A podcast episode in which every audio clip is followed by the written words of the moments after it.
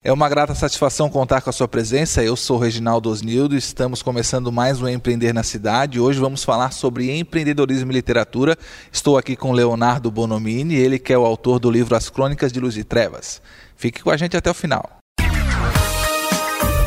O desenvolvimento da cidade depende de seus cidadãos. São eles que vestem a camisa do empreendedorismo e impulsionam a economia local. Histórias de garra e muita sabedoria que você ouve agora com o programa Empreender na Cidade.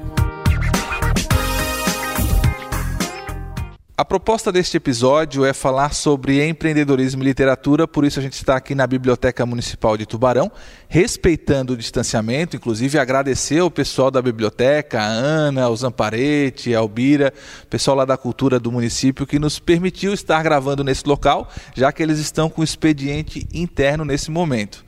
Com certeza, passando a pandemia, vocês vão poder vir visitar aqui a biblioteca, fazer seu cadastro, levar o livro para casa né? que é uma das propostas desse episódio de hoje também, falar de literatura e provocar você para a leitura. Eu estou aqui com Leonardo Bonomini, ele que é o autor do livro As Crônicas de Luz e Trevas, essa obra que você vê aqui em destaque. Vou dar um close agora para você poder ver, você que está no digital. Lembrando que para você que está no rádio, pode acessar as redes sociais do projeto Empreender na Cidade, vai lá em arroba Rádio Cidade TB, vá no site radiocidadetb.com.br ou no YouTube da emissora que você vai poder também acompanhar esse projeto em imagens. Estamos gravando em áudio e vídeo. Leonardo Bonomini, né? Eu sempre costumo provocar os convidados para que eles mesmos se apresentem, né? E com você não poderia ser diferente, até porque você tem esse, esse, essa sensibilidade literária e vai poder fazer uma descrição do seu perfil muito bem. Para quem está nos acompanhando, então, quem é Leonardo Bonomini? Resumidamente, eu sou um chato. Gostei. Você está ouvindo? Eu sou um chato. Mas Gostei. é um chato muito amável, né? É interessante isso. Por que, que eu sou chato? Eu sou uma pessoa muito persistente, insistente e não desisto fácil de uma coisa. Às vezes isso é ruim e às vezes isso é bom. Não desisto fácil de algo que eu estou fazendo, de um projeto, de uma ideia ou de um relacionamento. Quando eu digo relacionamento, eu não estou falando só de relacionamento amoroso, mas relacionamento de amizade, de família. É, às vezes a pessoa não quer nada comigo e eu chego lá e ainda marco presença. E novamente eu digo, quando, uma pessoa, quando eu digo que alguém não quer nada, não é só questão de namoro, também às vezes uma amizade, às vezes um conhecido. Chato nesse caso é sinônimo de persistência? É, em alguns casos é. O por que, que as pessoas separam persistente e chato? Chato é uma pessoa que insiste numa coisa que não dá certo. Persistente é uma, uma pessoa que insiste em algo que eventualmente dá certo. Enquanto essa não deu certo aquilo que ela está insistindo, ela é chata. Depois que dá certo, ela vira persistente, história de vida, sabe, de, de resiliência, resiliência, superação. Mas enquanto dá errado, ela é chata. Então tá, vamos tentar entender um pouquinho mais desse chato Leonardo Bonomini, né? É natural de Tubarão? Sim, eu sou natural de Tubarão estudou aqui, fez graduação. Conta um pouquinho desse, desse processo que, que a gente, para a gente entender o que culminou você a construir essa obra. O que acontece? Eu nasci aqui, morei aqui até os oito anos, estudei no São José, nas Irmãs Baianas. Depois eu morei em Sombrio, fui morar em Sombrio com a minha família. Eu morei lá até os 13 anos. Quando eu completei 13, eu voltei para cá, daí estudei no Ercílio Luz, depois na escola técnica e me formei no ensino médio no Henrique Fontes. Estudei um tempo de psicologia na Unisul e me formei em recursos humanos pela Unopar, recentemente agora. Fora isso, eu também morei um tempo em Curitiba, morei um tempo em Goiás, passei pelo Chile, passei por Uberlândia em Minas Gerais, em São Paulo, no meio da Cracolândia fazendo trabalho social e outras coisas. Então viajei bastante assim como missionário cristão também. Léo, quando a gente olha para uma obra dessa que tem volume, quantas páginas tem essa obra? Esse volume aqui, essa versão, tem cerca de 594 páginas. 594 páginas, isso. você está preparando segun, um segundo volume, já uma continuidade, é isso, né? Já está pronta, já está escrita a história, foi fechada em 2018. Eu, esse livro, eu comecei a escrever em 2017. Em 2018, eu fechei a história, um segundo volume. São dois volumes que contam a história completa, assim, no caso. Tá, nós vamos chegar nesse momento da história, você vai poder, poder falar um pouquinho do enredo, né, uhum. tal. Mas eu queria entender mais, é, esse Leonardo, missionário, você esteve na Cracolândia, Sim. pela, igreja, pela igreja que você frequenta e, ou, ou não? Eu queria entender um Foi por pouquinho. um, por um centro de treinamento missionário. É tipo um seminário, tipo um seminário de formação de padres, só que em vez de formar padre, forma missionários. Aí, o que que engloba isso? Missões urbanas e transculturais, é, cosmo, cosmovisão da igreja, teologia, missiologia. Missiologia é um braço da teologia que foca mais na questão de missões, né, de você atender povos não alcançados, povos carentes. Isso pode se estender desde aqui até a Ásia e ao re- ao redor do mundo inteiro. Tá, e quando a gente vê você é, nesse universo né, é, de missão, nesse universo que, querendo ou não, é, tem um pouco de bem e mal, né, um combate, né? E a gente vê, o próprio título diz, As Crônicas de Luz e Trevas, né? É, eu imagino que seja, eu não li, confesso, para quem está acompanhando aí, já fiz Leia. meu, já fiz o meu meia-culpa aqui com, o Leonardo, eu não li ainda esse, esse livro, né, em função também de outros estudos que eu tenho e tal, mas vou ler um dia, e, mas a gente já na, na chamada, no título, né, no jornalismo a gente chama de manchete, na manchete a gente já vê que tem um embate ali entre o bem e o mal, né, muito do que você viveu enquanto missionário nesses projetos, você, você trouxe para a literatura? Tem, tem muito do Leonardo aí nessa obra fic- fictícia, de ficção? Uhum. No caso, eu comecei a escrever pequenas mensagens poéticas com 19. E a minha intenção era escrever um dia um livro, um livro baseado em fatos reais da minha experiência missionária, né? Só que daí eu pensei, cara, eu posso escrever agora, mas o que eu vou escrever sobre o quê? Sobre a minha história de vida? Minha história de vida não é tão interessante assim. Então eu vou fazer o quê? Eu vou unir três coisas que são as minhas bases para o livro. A minha vida, minha vida mesmo, meu testemunho de vida. Muita coisa que está no livro é real. Lugares que eu passei, situações que eu vivi, coisas são reais mesmo. Mas você dá nome real ou você Dou eh, nomes reais. remodela? Do nomes reais. Nomes reais. Inclusive, se passa, eh, o livro começa se passando em Tubarão. Vai de Tubarão para Curitiba e para outras cidades e locais do Brasil que eu passei, mesmo de verdade.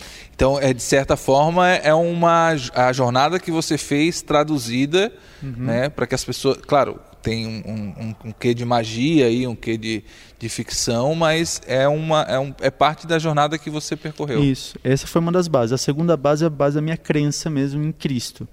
Quando a gente vê assim a, a cultura pop retratando Deus, retrata de uma forma muito incompleta e muito assim, como se diz, muito superficial.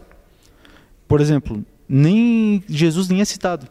né? Muitas vezes é Deus é o pai distante que tem os filhos aí e tal, e Jesus nem é citado. A expressão de Deus para o ser humano não é citado da, do alcance do ser humano, né, que é Jesus na Terra. Isso não é citado na cultura pop.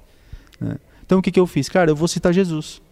Vou citar Jesus com todas as letras. Peguei e citei Jesus, porque eu acredito que, assim como a mitologia grega, a mitologia nórdica, né, lá tem Thor, tem os deuses, tem Hércules, né, que é amplamente explorado na cultura pop, a cultura cristã também é muito rica.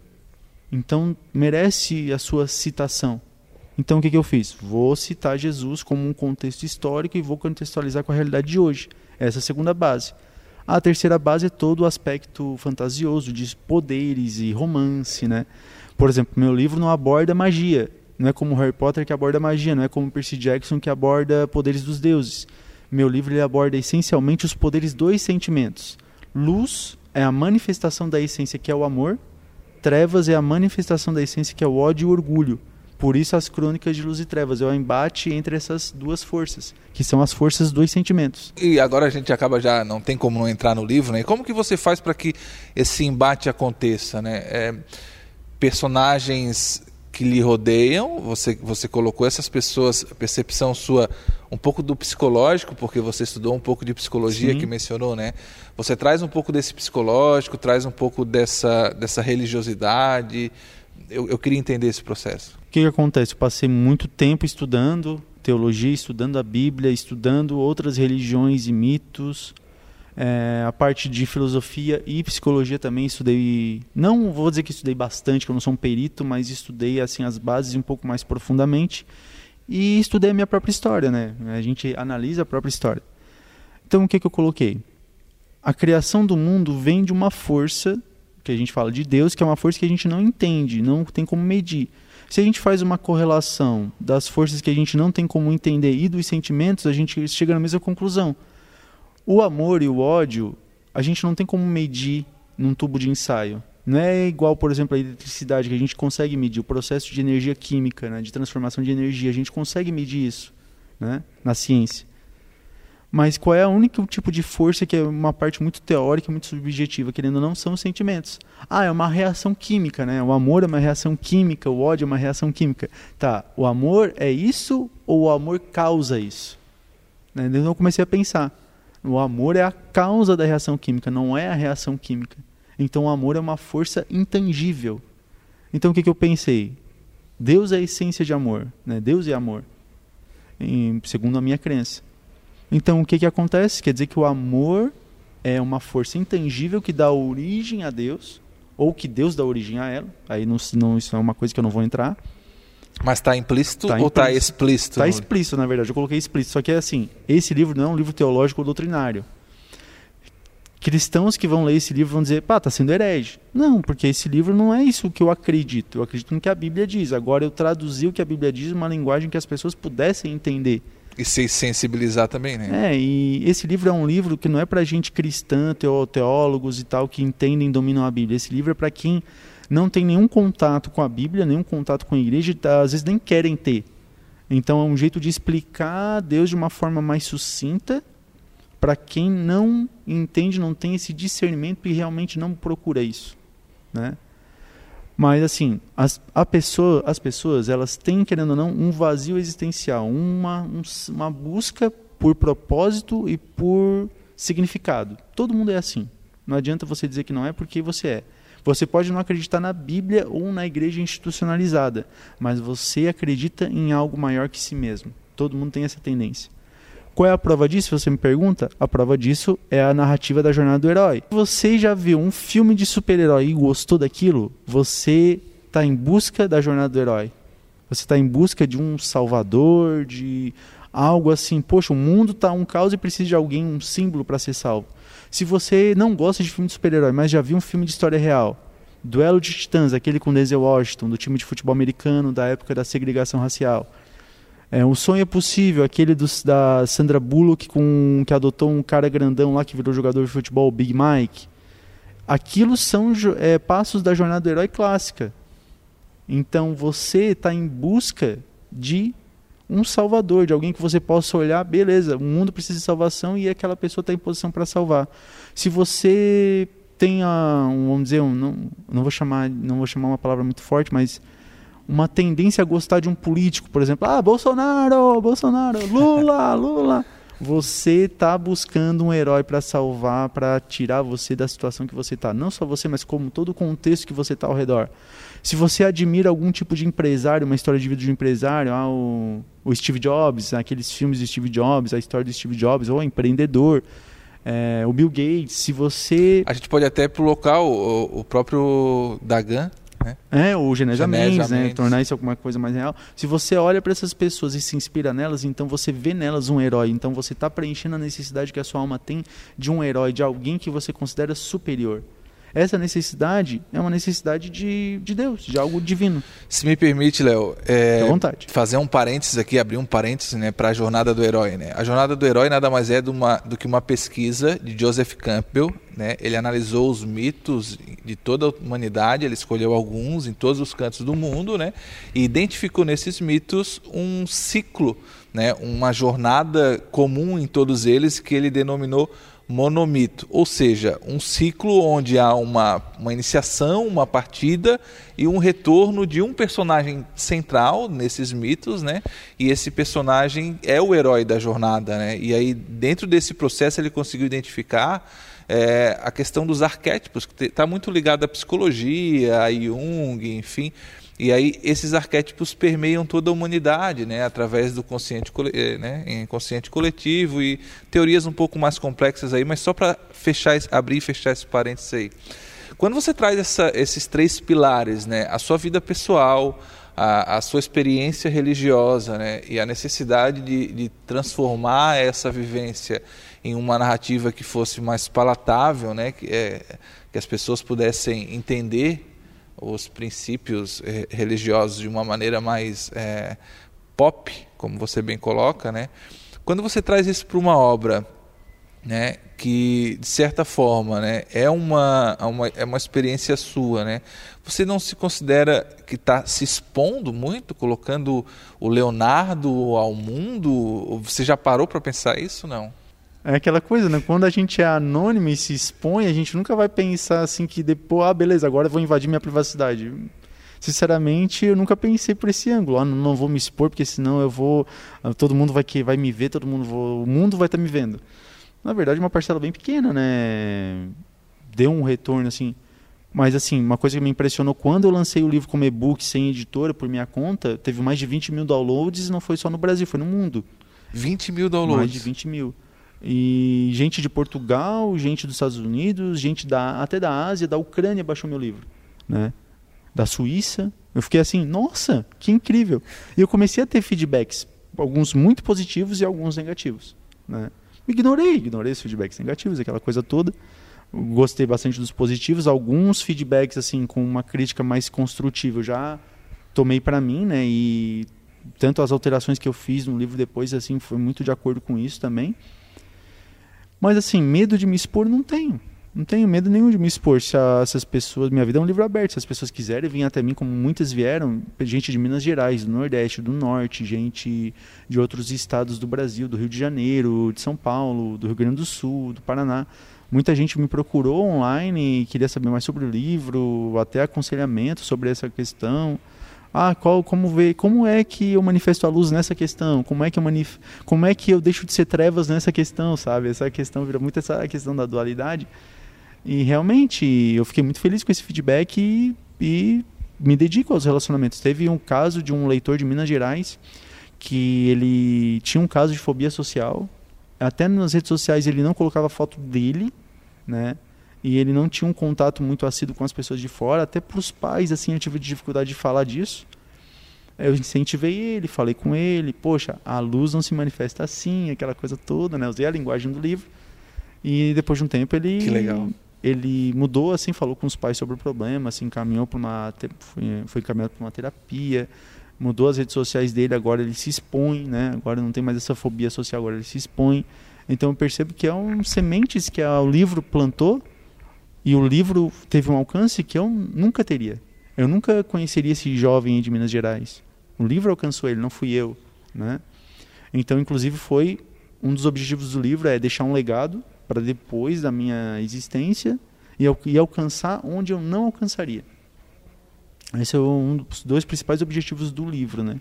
Agora, medo de me expor? Não, não tenho se um dia vamos dizer que o livro alcance um negócio assim meio global, assim, se torne o próximo fenômeno Harry Potter, Nobel, né? Nobel, oh, Nobel, haja. Assim, é, é, claro que eu vou ter que adaptar muitas questões da minha vida, como eu opero, como eu ajo, né? Como eu opero, inclusive, nas redes sociais. Com certeza eu vou ter que mudar essas questões, mas eu não tenho medo disso, não. Na verdade, seria, claro, é o sonho de todo mundo, né?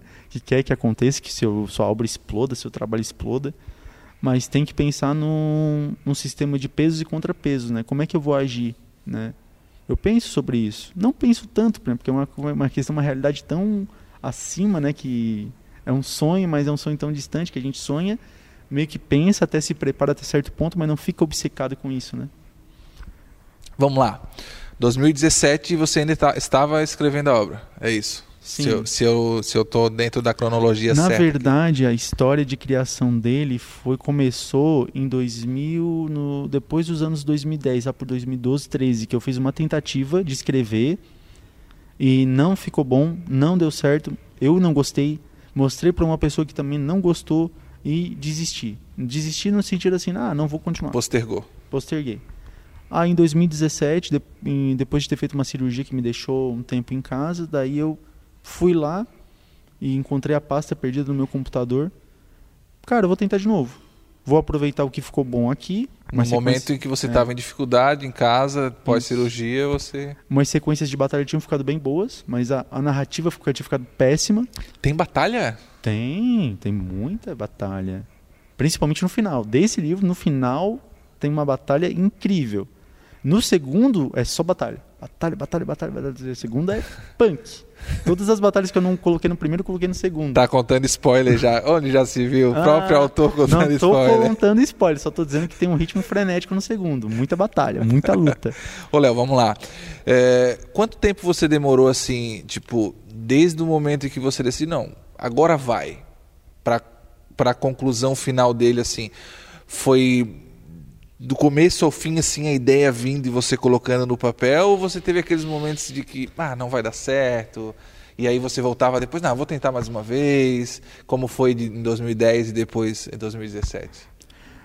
A minha questão com o livro é por que, que não ficou bom no início, no primeiro momento? Faltava o ponto-chave da narrativa. Por que daquilo está acontecendo daquele jeito e para onde vai levar? Eu não tinha isso. É o ponto-chave, né? A questão do insight, a virada, né? É, o clímax, o motivo de tudo. Eu não tinha isso. Eu tinha só o periférico, não tinha o principal. Aí o que, que aconteceu?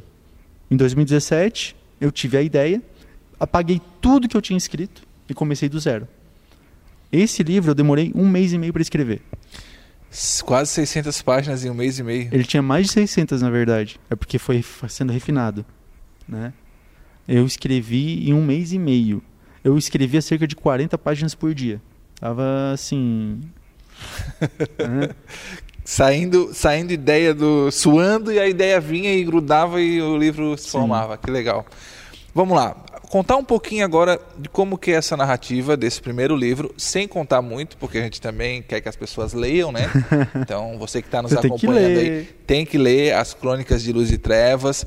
Dá para comprar em algum lugar ainda? Tem, tem disponível? Como é que é? Agora ele está disponível apenas assim ah, os exemplares que foram distribuídos. Nas sebos tu encontra, aqui na biblioteca você encontra aqui para pegar também, né? A biblioteca aqui está disponível para você pegar.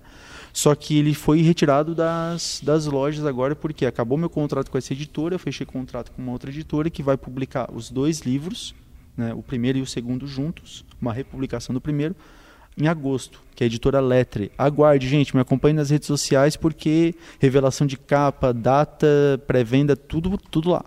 Vou colocar aqui, ó, Leo Bonomini, para você seguir, acompanhar nas redes sociais, para ficar sintonizado aí com ele e acompanhar essa evolução, um segundo volume, a republicação do primeiro. Tá, então a gente pode dar um pouquinho de spoiler aqui. Vamos lá. O que, que a pessoa vai encontrar em termos de narrativa nessa obra? Como, como em que local começa? Tubarão, você mencionou.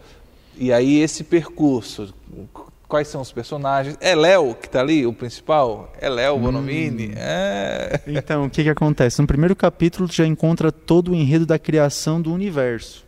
De onde veio a luz e as trevas, né? o, que, que, ele, o que, que eles originaram, como é que o Big Bang aconteceu, a história, um pouquinho da história humana, né, no primeiro capítulo. Aí no segundo capítulo já, já traz para os dias atuais, que, e para Tubarão, o nome do protagonista é Léo. É, Léo sou eu. Sou eu. Desculpa ah, mas não se coloca o nome do protagonista, o nome do autor. Eu coloquei, porque quem é que tá vivendo a história? Eu vivi a história. Mas Quem- é Léo né? Silva, Léo Não, é Leonardo Duarte, Bonomini mesmo. Bonomini mesmo. É Leonardo Bonomini mesmo. Não, peraí. Deixa eu até. Pra não me perder. Se não me engano, eu coloquei o nome da minha família. No livro, eu coloquei o nome da família como Rovares. Né? Rovares, que Bonomini é o sobrenome do meu avô materno, né? o pai da minha mãe. Rovares é o sobrenome da minha avó materna, né? da, da mãe da minha mãe. Os, ambos já morreram.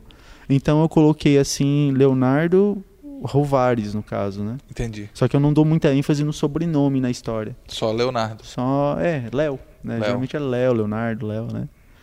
Mas assim, é, daí tem eu e a minha família. Vamos dizer que a minha família, por exemplo, minha mãe não está no livro. Minha mãe. Ah, eu posso contar isso? Acho que eu posso contar. Não sei, vai ser muito spoiler. Não, é que tem membros da minha família, vamos dizer, boa parte da minha família morreu já, os meus avós todos já morreram, meu pai já morreu, tive um padrinho que já morreu. E boa parte da minha família que eu não coloco no livro, eu coloco só alguns parentes pontuais no livro, alguns tios, primos, né, e tia, não coloco todos os parentes, porque dá para desenvolver a narrativa de personagem daí tem que desenvolver muito, né? Então, assim, alguns, muitos membros da minha família não estão no livro, só tem alguns representando a família inteira. E todas as pessoas que estão no livro são pessoas reais, no caso, não no sentido de personalidade, às vezes não no sentido de toda a aparência completa, mas todos os personagens são baseados em pessoas reais que eu conheci que passaram pela minha vida. Então, se você leu o livro, se você me conheceu, estudou comigo em algum momento, ou viajou comigo em algum, algum momento, ou teve algum contato comigo em algum momento, você pode estar presente no livro. Virou personagem. É. que legal. Olha, vamos lá. Nem vamos contar mais do livro. Esquece. Se quer saber do livro, tem que comprar. Aguarda aí a segunda edição. Novamente aqui, vou botar as redes sociais, arroba Léo Bonomini. Léo, empreender. Esse é o foco do nosso podcast, né? Empreender. Você mencionou que conseguiu vender no digital 20 mil downloads. É, não vendi, né? Porque eu coloquei como gratuito. Ah, colocou de forma gratuita. Isso. Tá. Mas é, deu resultado financeiro? É possível empreender com a literatura ou não? Ou é um empreender mais voltado para o empreendedorismo social, com a ideia que você tem de mudar o mundo, de ajudar as pessoas? Como que você vê esse processo das crônicas de luz e trevas? O que eu posso dizer é que o livro se pagou. Né? O livro ele não deu prejuízo. Deu algum lucro. Deu um lucro substancial? Não. Não deu lucro substancial. Tem muito a ver com uma questão chamada hype. O que, que é hype? O que, que é hypado? Quer dizer que está na moda. Né? Por exemplo, dá um exemplo de hype. Saiu a minissérie O Gâmbito da Rainha na Netflix. Da menina lá, da Sim. Anne Taylor-Joy lá, de uma jogadora de xadrez. O que, que aconteceu com o xadrez depois que saiu a série? Hypou. Né? quem vende peça de xadrez vendeu muito, quem vende, vende tabuleiro vendeu junto. Os campeonatos de xadrez conseguiram uma notoriedade, né? É claro, com a pandemia, né? O campeonato não rola mais, né? Mas assim, o que, que aconteceu com o xadrez? Hypou por conta daquela série.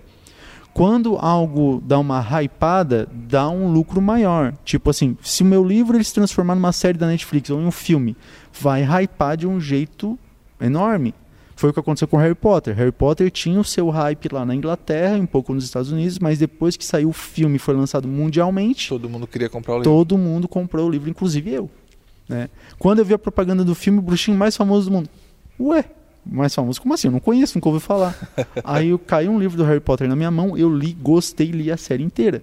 Foi assim que, que deu, né? Que, inclusive, a minha caminhada na literatura começou com os gibis da Turma da Mônica e depois com as séries de fantasia Harry Potter, Percy Jackson e afins. Leu O Senhor dos Anéis? Li também. Melhor que o filme. Bem melhor que o filme. Tem que ler O Senhor dos Anéis.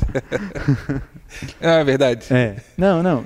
Cara, o não tem como não tem como o filme superar o livro, mas o que, que acontece com o filme que dá uma emoção maior?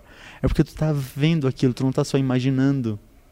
O livro é muito bom o processo, você imagina e tal, aquela coisa, é incrível. Mas quando você vê, te dá uma certa decepção, porque tu não imaginou daquele jeito muita coisa, mas ao mesmo, ao mesmo tempo aquece o coração quando você vê aquelas pessoas, aqueles, aquele manto. Porque você não está vendo o ator, você está vendo o personagem. E às vezes as pessoas confundem, se apegam demais ao personagem, que acham que o personagem é o ator e vice-versa. Aí vamos dizer que o personagem na vida real é uma decepção. Acontece um caso assim de, ah, matou alguém, ou, ou sei lá, ou falou uma coisa realmente ridícula, daí tu fica chateado. Ó, o Gandalf falou besteira. Ah, o Aragorn falou besteira. Pô, o Harry, olha só o que, que o Harry fez da vida dele. Não é o Harry, é o Daniel, né? Não é o Gandalf, é o Ian McKellen. Entende? É aquela questão que as pessoas fazem essa, essa associação e às vezes se perdem nisso. Né? Então, é, o live action tem o seu valor. Tem o seu valor. Assim como o livro. Um não anula o outro. Os dois se complementam. Eu queria te pedir que tu passasse uma mensagem para quem está acompanhando, né? É, como a proposta é empreendedorismo, né? E você mencionou que gibi, né? a leitura do, de livros como Harry Potter, enfim, de certa forma mudaram o seu olhar, a sua maneira de ver o mundo, né? Por mais que você não vá conseguir fazer alguém hoje empreender na literatura, porque você já falou que não dá muito resultado financeiro, mas qual é a importância da leitura, da escrita? Como que você passaria essa mensagem para quem está nos acompanhando? Sobre empreender, aquela questão. É, ah, eu não vou publicar meu livro porque nunca vai hypar. Olha, de 20 hypa 1. Talvez você seja esse 1. Você não vai saber se não tentar. Né? Então, invista. Se você tem esse desejo, invista e trabalhe. Né? É um processo que não é barato, é um processo que leva tempo, mas o que vale a pena é caro e o que vale a pena consome tempo mesmo. Não tem como você fazer uma coisa de qualidade se você não gastar seus recursos e não gastar seu tempo e seu talento. Isso é um fato. Então invista.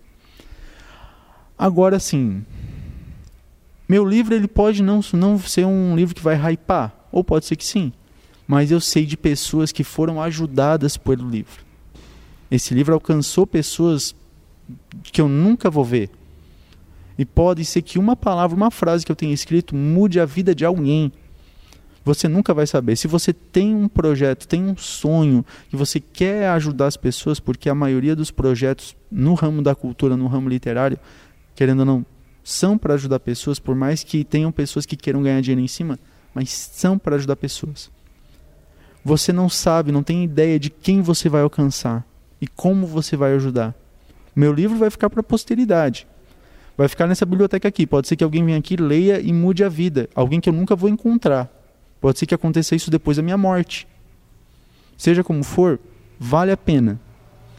Eu ganhei dinheiro com isso? Não ganhei muito dinheiro. Eu ganhei alguma coisa mas valeu a pena fazer os eventos, conhecer pessoas novas. Eu fiz evento em Tubarão, fiz evento em Arapongas, lá no Paraná, fiz evento em Maringá, fiz evento em Curitiba, fiz evento em Florianópolis, fiz evento em João Pessoa, fiz evento em São Paulo. Ah, João Pessoa na Paraíba, fui, fui para tudo. assim E eu sei que tem casos de pessoas que têm o meu livro em vários, todas as regiões do Brasil que me, que me contactaram. Isso vale a pena. Sobre a questão você que faz vídeo, você que escreve, você que desenha, você que faz alguma coisa que tem uma projeção assim para ajudar pessoas, uma projeção social, invista nisso, porque vale a pena. Dinheiro nenhum paga a sensação de você ter mudado o mundo de alguém.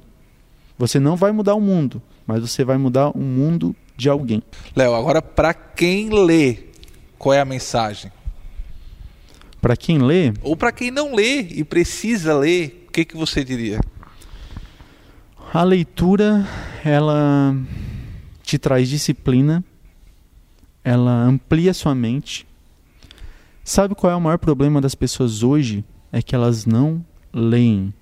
Quando eu digo não leem, não é livros, mas não leem às vezes notícias. Por exemplo, você vai lá, publica uma notícia. A pessoa lê o cabeçalho e já forma uma opinião inteira de acordo com aquele cabeçalho, mas não leu a notícia. As manchetes, só leem as manchetes, como tu falou, né? Só leem as manchetes. Tem pessoas que divulgam informações vendo somente a manchete e não lê as informações. Pessoas que divulgam vídeos e não viram os vídeos, só leram, viram os primeiros segundos. Você quer dar opinião sobre alguma coisa? Primeira coisa, leia ou se informe sobre aquilo que você está opinando. Não jogue sua opinião ao vento sobre alguma coisa que você nem entende. O problema maior, por exemplo, da política hoje é isso. As pessoas dão opinião sobre as atitudes do governo, as não atitudes do governo, mas não se informam sobre aquilo. Né? Ou se informam em um tweet. É. Isso não é se informar, né? É tipo assim, lê uma frase e acha que já sabe tudo sobre aquilo.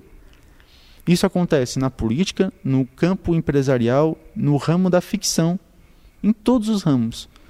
Você tem que ler tudo se você quiser opinar sobre aquilo. Se você não quiser ler, tranquilo, então não opine. A opinião sem base, sem fundamento é desinformação. É fake news. É o termo, né? Fake news, é isso é fake news. Você está espalhando fake news quando você opina sobre algo que você não leu. Não, é que, não quer dizer que você está mentindo, ou que você é um mentiroso, você é um mau caráter. Não. Apenas você não sabe daquilo que você está falando. Está repercutindo uma narrativa que não é verdade porque você não conhece a história verdadeira. Leonardo, diferente do Leonardo que se chamou de chato, chato é você que fica compartilhando fake news por aí. Foi uma grata Boa. satisfação, tá? Contar com a, a, sua participação aqui no Empreender na Cidade. Com certeza vou ler, não agora, mas vou ler. Espere a nova versão. Vou esperar a nova versão. Acompanhe o Léo aí nas redes sociais que você vai poder acompanhar esse, esse projeto dele aí. Um segundo volume, inteiramente novinho, com uma história nova para você. E você que já leu o primeiro, pode adquirir os dois, talvez, ter esse conjunto em casa depois. O Empreender na Cidade vai ficando por aqui. Esse foi o Leonardo Bonomini. A gente falou sobre as crônicas de Luz e Trevas. Não falou muito, né? Falou mais sobre esse processo de empreendedorismo dele, essa luta dele, essa batalha, esse sonho que ele conseguiu realizar, porque a gente quer que você leia. Então, muito obrigado por ter ficado conosco até aqui e, se possível, adquira a partir de agosto aí dois volumes, as Crônicas de Luz e Trevas. Com certeza você não vai se arrepender. E para você que não lê, um recadinho. A leitura mudou minha vida e pode mudar a sua também. Você ouviu o programa Empreender na Cidade, produção de Reginaldo Osnildo.